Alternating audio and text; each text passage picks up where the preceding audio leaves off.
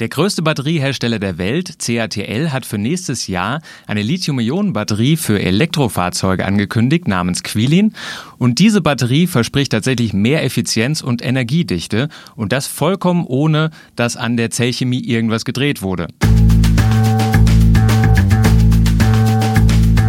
Geladen, der Batterie-Podcast mit Daniel Messling und Patrick Rosen.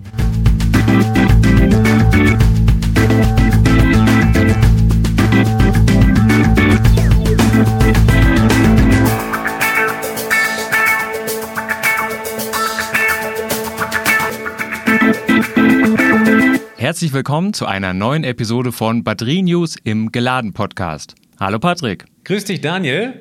Bevor wir starten, liebe Zuhörerinnen und Zuhörer, wenn Sie uns zum ersten Mal hören, dann lassen Sie uns doch ein Abo da. Oder wenn Sie uns sogar noch mehr helfen wollen, dann senden Sie uns doch eine E-Mail mit Ihrem Batterie-Thementipp. Und zwar an patrick.rosen.kit.edu oder an daniel.messling.kit.edu. Für alle, die das noch nicht mitbekommen haben, diese Themen, die wir hier im Podcast behandeln, die kommen mittlerweile größtenteils von Ihnen. So auch dieser Podcast. Wir begrüßen heute hier im Podcaststudio Frau Dr. Veronica Wright aus Wisconsin, USA. Grüß Sie. Hallo.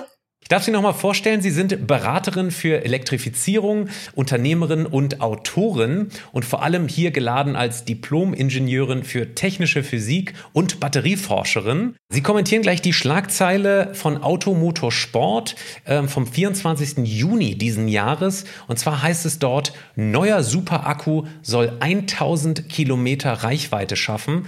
Also es geht um die Quilin-Batterie von CATL und da ist unsere erste Frage natürlich, ist das realistisch? Kann man tatsächlich mit einer Batterie heute schon 1000 Kilometer Reichweite erreichen? Ja, also grundsätzlich finde ich diese Schlagzeilen ja immer sehr, sehr lustig. Kommt natürlich gut an. Ist es theoretisch ähm, möglich? Ja, auf jeden Fall. Aber ich würde jetzt mal sagen, wir schauen uns bei 1000 Kilometer Reichweite auch mit der Quilin-Batterie ein Konzeptauto an hoch aerodynamisch, wie zum Beispiel der Mercedes EQXX, der ja vorgestellt wurde, auch in dem Jahr. Das heißt, es sind schon unter wirklich idealen Bedingungen, super leichtes Auto, nicht voll beladen, ideale Temperaturen und 800 Volt System auf jeden Fall. Also das, das sind schon dann Idealkonditionen. Also ich würde sagen, ja, ist es möglich, 10 Kilowattstunden pro 100 Kilometer. Die Frage ist eher, brauchen wir das für einen Personenkraftwagen? Würde ich jetzt einmal dann sagen, nein, aber es soll einfach zeigen, hey, äh, die Energiedichte geht hoch, wir können immer weiter fahren, was ja was Gutes ist. Schauen wir uns Trucks an, schauen wir uns Vans an und solchergleichen, brauchen wir das auf jeden Fall. Also prinzipiell gute Nachrichten, gute Schlagzeile. Ist das denn, erläutern Sie uns mal bitte dieses Konzept. Ich habe es vorhin in der Einleitung schon erwähnt, Cell to Pack heißt das. Ähm, worum geht's denn da? Wir haben das zwar hier im Podcast schon mal besprochen, aber vielleicht können Sie das noch mal ein bisschen auseinandernehmen, was das eigentlich bedeutet. Genau, also das Ganze läuft unter dem Namen Cell to Pack Konzept. Wenn wir uns jetzt traditionell ansehen, wie Batteriepacks hergestellt wurden, dann starten wir immer von einzelnen Zellen, seien das jetzt zylindrische, prismatische oder Pouchzellen. Diese werden dann quasi verpackt in einzelne Module und einzelne Module werden quasi verschalten, um das große Batteriepack ähm, zu erhalten. Und so wurden die ersten Elektroautos gebaut und so sind auch noch heute eigentlich ist das State of the Art. Aber seit 2019 gibt es auch dieses Konzept Cell to Pack. Das bedeutet, man überspringt eigentlich das Modul und geht direkt von der Zelle zum Pack. Das große Ziel ist dabei, das Design zu vereinfachen, ähm, das Material, das man braucht, zu vereinfachen und einfach so viel wie möglich in den kleinsten Raum zu verpacken also Cell to Pack. Das heißt, man spart sich das Modulgehäuse und auch ein, einige andere Teile und Materialien. Können Sie da vielleicht noch mal kurz äh, erklären, wozu hat man denn das Modul eigentlich gebraucht damals? Ich würde jetzt einmal sagen, dass das einfach so historisch sich ergeben hat. Einfach durch, ähm, dass es das Ganze handlich macht, dass man das Ganze dann elektrisch gut verschalten kann, kompakter, aber brauchen tut man das Modul eigentlich in dem Sinne nicht. Man kann das wie, wie in einem Cell-to-Pack eigentlich auch ohne das Modul machen. Ich würde auch sagen, wenn man, wenn man quasi Richtung Standardisierung denkt von Batterien, dann versucht man ja als Autohersteller in Richtung des Moduls zu standardisieren und dann quasi verschiedene Modulanordnungen in verschiedenste Packs ähm, zu, zu verschalten. Das heißt, da hat man dann die Variabilität, aber gleichzeitig die Standardisierung. Also ich kann mir gut vorstellen, dass so historisch gesehen eigentlich das Modul zustande kam. Wir kennen das ja schon von BYDs Blade Battery. Da sind diese Zellen relativ lang, so wie, so wie Laminatbodenplanken äh, fast schon. Ähm, jetzt sieht die Quidin-Batterie so ein bisschen ähnlich aus. Ähm, das heißt, die Zelle ist relativ länglich ausgelegt. Ähm, können Sie das mal kurz ähm, noch mal näher erläutern? So wie es aussieht, für mich zumindest, sind es prismatische Zellen, die CATL da verwendet bei, bei der Quillen-Batterie. Ist auch keine Überraschung, weil CATL sehr viel prismatische Zellen produziert. Sie sehen für mich ein bisschen breiter und dicker aus als ursprünglich die prismatischen Zellen. Und da werden wir wahrscheinlich später auch noch drüber sprechen, wenn wir über Wärmeübertragung und diese Themen beim Design reden. Ähm, ich habe das jetzt aber nicht gesehen, dass die sehr lang sind. Also ich glaube, es sind einfach viele prismatische Zellen hintereinander. Jetzt müssen wir doch mal über die Zellchemie sprechen. Natürlich ist das interessant, was soll da drin stecken, selbst wenn es jetzt nicht den großen Einfluss ähm, hat auf die Energiedichte in diesem Fall. Ähm, was steckt denn in diesen Quilin-Batterien drin? Wir hatten letztes Mal ähm, hier Professor Janek im Podcast und der, den würde das auch brennend interessieren, vor allem auch, ob da beispielsweise auch die Natrium-Ionen-Batterien, die CATL angekündigt hat, in Kombination mit Lithium-Ionen-Batterien, ob die da vielleicht auch irgendwie in Zukunft verbaut werden sollen. Also ich würde das eigentlich total separat ansehen. Quasi die Quillin, ähm, das Konzept oder die Technologie und die Batteriechemie sind eigentlich zwei separate Themen. Aber ich glaube, es geht gar nicht bei diesem Konzept um die Chemie an sich, sondern eher um das Design und, und das Konzept. Also die Innovation ist eigentlich nicht die Zellchemie. Wenn ich mir aber die Zahlen ansehe, die CRTL hier herausbringt mit 255 Wattstunden pro Kilogramm auf Pack-Ebene, nicht auf Zellebene, dann kann ich mir eigentlich nur vorstellen, dass in dem Beispiel es sich um NMC Kathodenchemie handelt mit hohem Nickelanteil und wahrscheinlich siliziumdotierten Graphit. Das heißt, auf der Seite würde ich jetzt die Überraschung gar nicht sehen. Sie haben zwei ähm, Energiedichten quasi angegeben, einmal 255 und einmal 160. Die 160 Wattstunden pro Kilogramm würde man dann der LFP-Chemie zuschreiben. Reden wir da ganz kurz mal drüber, über ähm, diese Angaben, Wattstunden pro Kilogramm. Sie haben gerade gesagt, ähm, auf Pack-Ebene, auf Zellebene. Da müssen wir kurz mal äh, unsere Zuhörerinnen und Zuhörer abholen. Viele im Handel erhältliche Akkupacks haben ja so eine ungefähre Energiedichte von 130 bis 160 äh, Wattstunden pro Kilogramm. Ähm, tatsächlich äh, auf, auf Pack-Ebene. Ein Tesla Model 3 beispielsweise ähm, hat auf Pack-Ebene 156 Wattstunden pro Kilogramm. Die sind natürlich auf Modul- und auf Zellebene deutlich, deutlich höher. Wenn man das jetzt mal so sieht, diese 200, wie haben Sie gesagt, 250 Wattstunden pro Kilogramm auf Pack-Ebene, das ist ja schon sehr, sehr herausragend. Wie haben die das denn erreicht? Wenn die Batterieindustrie über Energiedichten spricht, muss man wirklich aufpassen, handelt es sich dabei jetzt um eine einzelne Zelle oder ein Modul oder ein Pack. Und ich habe wirklich in jeglichen Diskussionen schon immer versucht, die Menschen darauf aufmerksam zu machen, dass in einem Auto natürlich nur die Pack-Energiedichte zählt. Also ganz klarerweise, ähm, die Zellenergiedichte erreiche ich über die Zellchemie, über, über neue Technologien in der Zellchemie. Aber dann muss ich die Zellen ja noch in Module oder in dem Fall in Packs verpacken und brauche dafür verschiedenste Materialien, und, um das Ganze quasi mechanisch stabil zu machen, thermisch stabil, aber auch sicher. Und ich würde sagen, historisch gesehen schauen wir uns Batterien eigentlich nur Richtung Chemie an. Also es dreht sich alles darum, hey, was ist die beste Chemie? Oh mein Gott, neuer Durchbruch, neue Energiedichte.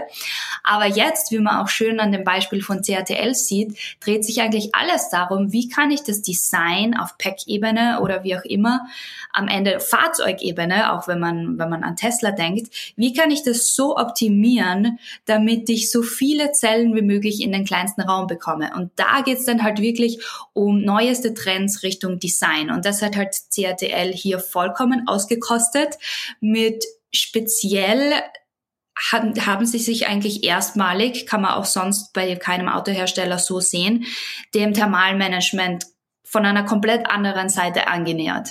Viele, viele Autohersteller haben heute ja ähm, Batterien, die flüssig gekühlt sind. Also es gibt ja verschiedene Konzepte, aber die meisten gehen eigentlich in Richtung flüssig gekühlt, weil wir, wir alle wissen, die Temperatur der Batterie einfach das wichtig, fast das wichtigste, die wichtigste Größe ist, die wir kontrollieren können und wollen im Fahrzeug, sei es Sicherheit, aber natürlich auch Lebensdauer. Und traditionell, wenn man sich flüssig gekühlte Systeme ansieht, ist das meist eine Kühlplatte, und auf dieser Kühlplatte sind dann entweder prismatische oder zylindrische oder äh, Pouchzellen verpackt. Schaut man sich zum Beispiel einen Ford Mustang Mark E an, gibt's dann auch noch so Aluminiumflächen ähm, zwischen den Zellen, um quasi nicht nur von, von unten zu kühlen oder von oben, sondern auch irgendwo zwischen die Zellen zu bekommen. Aber es gab hier eigentlich lange keine Innovation. Es war eigentlich immer Kühlplatte und äh, Zellen hinauf. Und das Schöne jetzt eigentlich an dieser Quillin-Batterie ist, dass diese einzelnen Teile, quasi die Kühlplatte, dann auch die Materialien zwischen den Zellen, plus auch die ganze mechanische Struktur, dass eigentlich alles ersetzt wurde durch ein großes Konzept mit dem großen, mit der großen Errungenschaft, dass man viermal mehr Kühlfläche an wirklich den Zellen hat äh, als zuvor. Und was bringt das an Verbesserungen, wenn man jetzt so viel mehr Kühlfläche hat? Das bringt eigentlich Verbesserungen in vielen ähm, Hinsichten. Wenn wir Richtung Schnellladen denken, dann geht's, ist ja eigentlich das Limit oftmals einfach, dass man das einfach nicht wegkühlen kann, die Temperaturen zu stark ansteigen. Und wenn ich jetzt viermal mehr Kühlfläche habe als in anderen Technologien, dann kann ich natürlich mehr Strom und damit mehr, ähm, mehr Kühlung erreichen und damit einfach schneller laden. Das andere ist natürlich die Lebensdauer. Desto besser ich quasi die Temperatur in einer Batterie kontrollieren kann, desto länger wird die Batterie leben. Ein anderes Thema wäre auch zum Beispiel im Winter, wenn man von Präkonditionierung spricht und quasi die Batterie aufwärmen möchte, bevor man wegfährt. Das dauert momentan bei uns bei dem Mustang Mark E auf jeden Fall eine halbe Stunde. Da könnte man das dann auch schneller machen. Das heißt, heizen, kühlen ähm, würde wirklich sehr, sehr viele dieser charakteristischen Eigenschaften verbessern.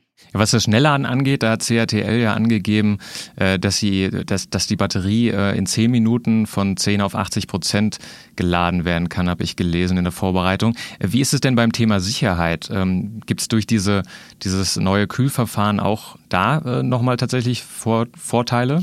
Auf jeden Fall. Also Bisher war es eigentlich noch nicht möglich oder ich hab, hätte jetzt kein Design gesehen, wo man wirklich zwischen die Zellen aktive Kühlung hineinbekommt.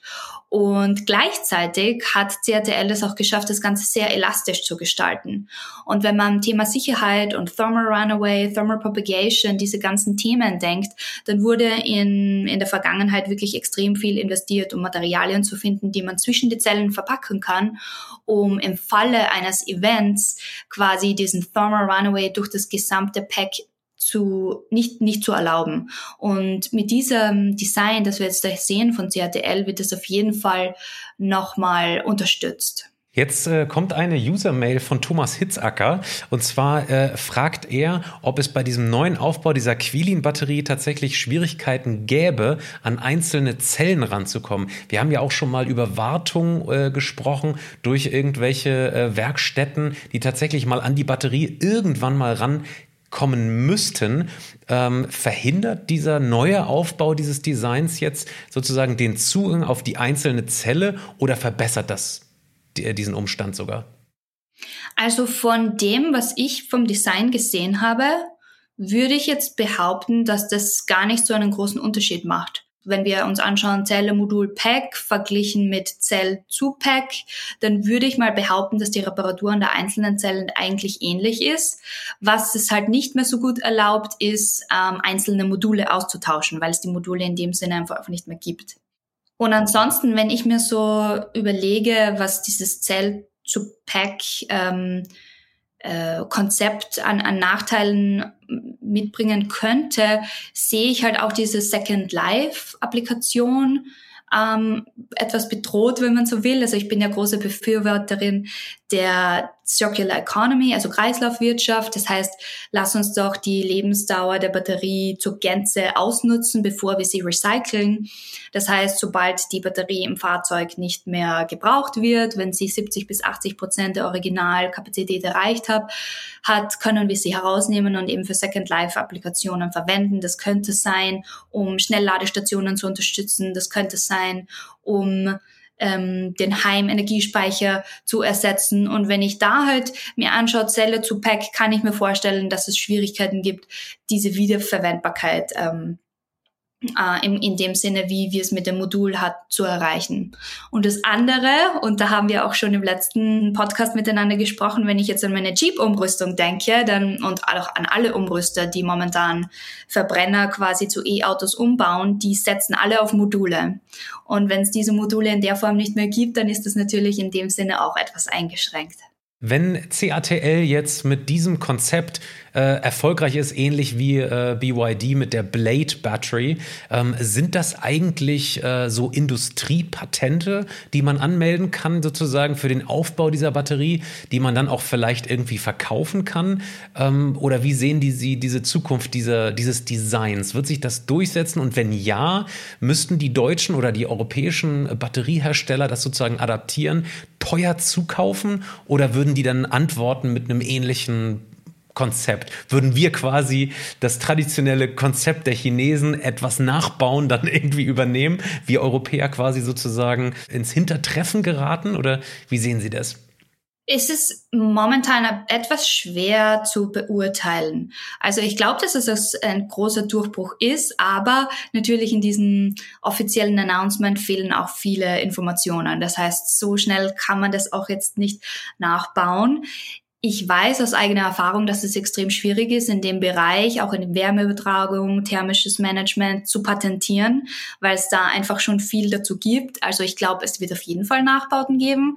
Äh, ich glaube, es sind ja auch schon zwei chinesische Autohersteller sehr, sehr interessiert an der Batterie. Also ich glaube, das Konzept wird extrem erfolgreich sein.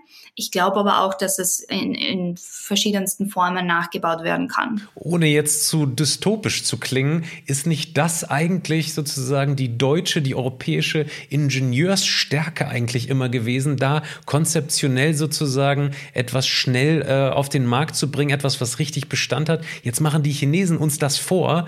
Ähm, ist das nicht tatsächlich echt gefährlich für unsere europäische äh, Batterieproduktion? Also ich bin da nicht überrascht. CATL ist der größte Batteriehersteller der Welt und hat unglaublich viel Erfahrung. Die haben auch erkannt, dass alleine Batteriezellen herzustellen äh, ihr Businessmodell nicht mehr sein kann, weil eigentlich alle Autohersteller jetzt auch ihre eigenen Zellen herstellen. Das heißt, die haben schon früh bemerkt, okay, wir müssen uns, ähm, wir müssen Innovation schaffen, wir müssen Module ähm, und in dem Sinne auch Packs ähm, bauen und ja, es ist, es ist schwierig, jemanden, der schon so groß ist und der so lange schon Erfahrung damit hat, ähm, den, die einzuholen. Ich war ja ein großer Fan auch von dem CATL modularen Battery Swapping. Das ist ja eigentlich interessant. Das ist ja der gleiche Hersteller, geht aber einem komplett anderen Konzept nach, wo man dann eigentlich wieder die einzelnen Module hat. Aber momentan lässt sich auch gar nicht sagen, in welche Richtung die Industrie generell weltweit sich eigentlich entwickelt. Werden wir jetzt eigentlich Richtung standardisierte Module gehen oder geht jetzt jeder Richtung Cell-to-Pack? Oder wenn wir uns Tesla anschauen, Cell-to-Chassis, das heißt, wo wir die Zellen wirklich komplett im Fahrzeugrahmen verpacken und wir eigentlich nicht mehr mal ein Pack mehr haben. Also schon extrem spannend. Das äh, chinesische Startup NIO macht das ja tatsächlich auch vor, sozusagen mit diesem Battery Swapping.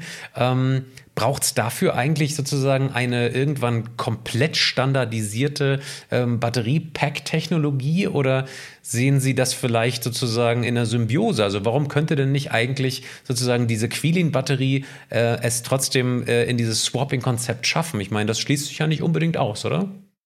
Also ich würde sagen, wir sprechen von zwei verschiedenen Konzepten. Also Neo Battery Swapping ist wirklich, dass man das gesamte Pack ähm, ersetzt, sobald man es leer fährt. Man, man, man fährt zu dieser ähm, Austauschstation, wenn ich leer bin, und dann bekomme ich ein gesamtes neues Pack.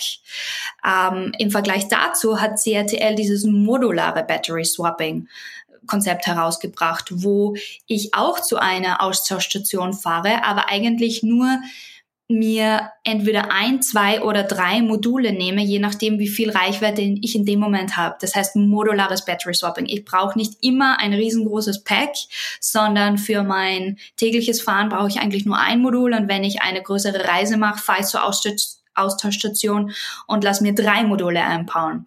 Das heißt, das war eigentlich sehr, sehr unterschiedlich zu dem, was NIO macht.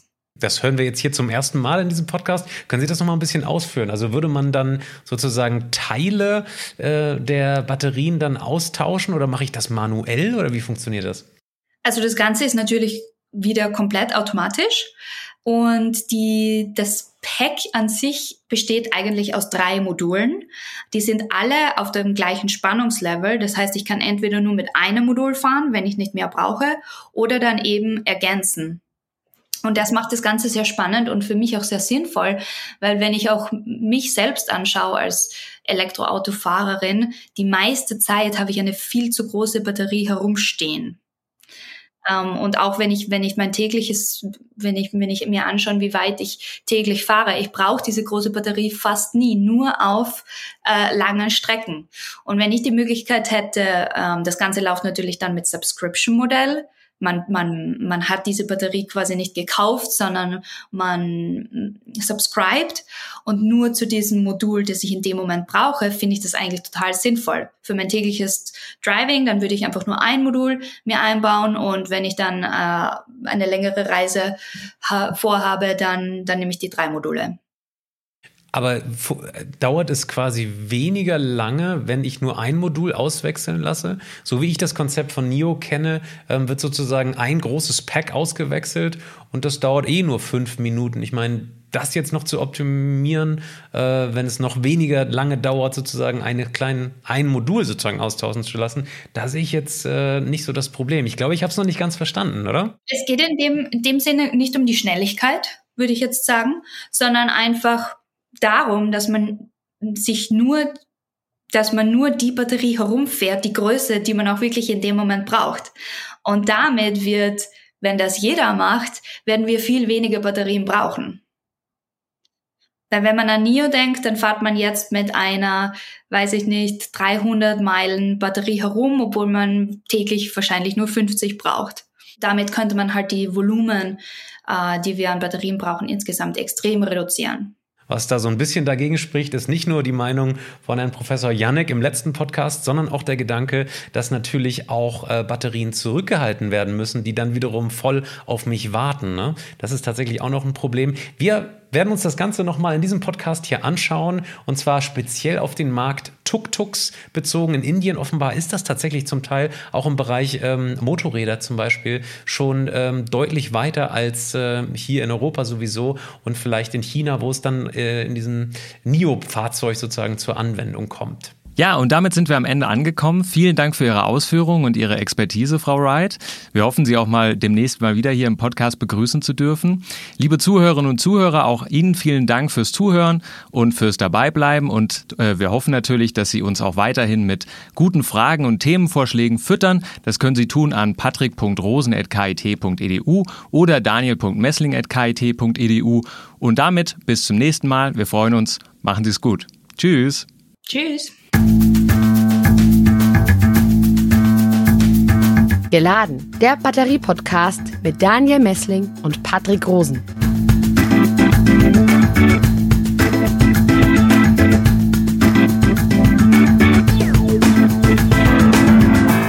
Podcast wurde produziert vom Center for Electrochemical Energy Storage Ulm und Karlsruhe, kurz Celeste, einer Forschungsplattform des Karlsruher Instituts für Technologie, der Universität Ulm und des Zentrums für Sonnenenergie und Wasserstoffforschung Baden-Württemberg.